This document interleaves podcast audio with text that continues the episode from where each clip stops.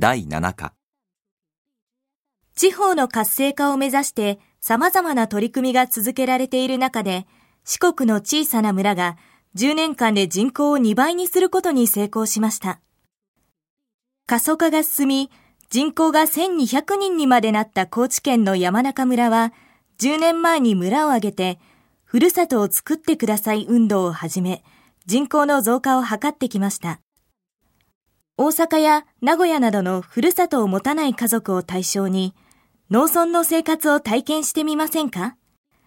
一緒に自分だけのお米を作ってみませんか？と、新聞やインターネットを通して広告を続けた結果、現在人口が2500人を超えたということです。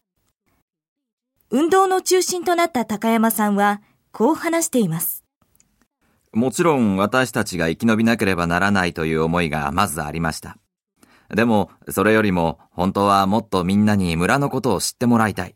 ここの自然の豊かさを知ってもらいたい。そんな気持ちで始めたんです。10年前に奈良からここに引っ越した山岡さんはこんな風に話しています。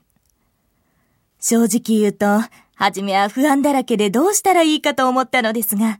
地元の人たちが本当に親切に受け入れてくださいました。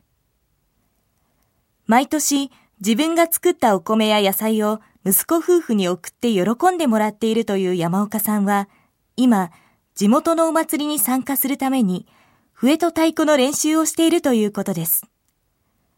山中村の取り組みは、過疎化に悩むあちらこちらの町や村から大きな注目を浴びているということです。1どんな計画が進められていますか ?2 どうしてそれがニュースになるのですか ?3 この村に住むようになった人は何と言っていますか？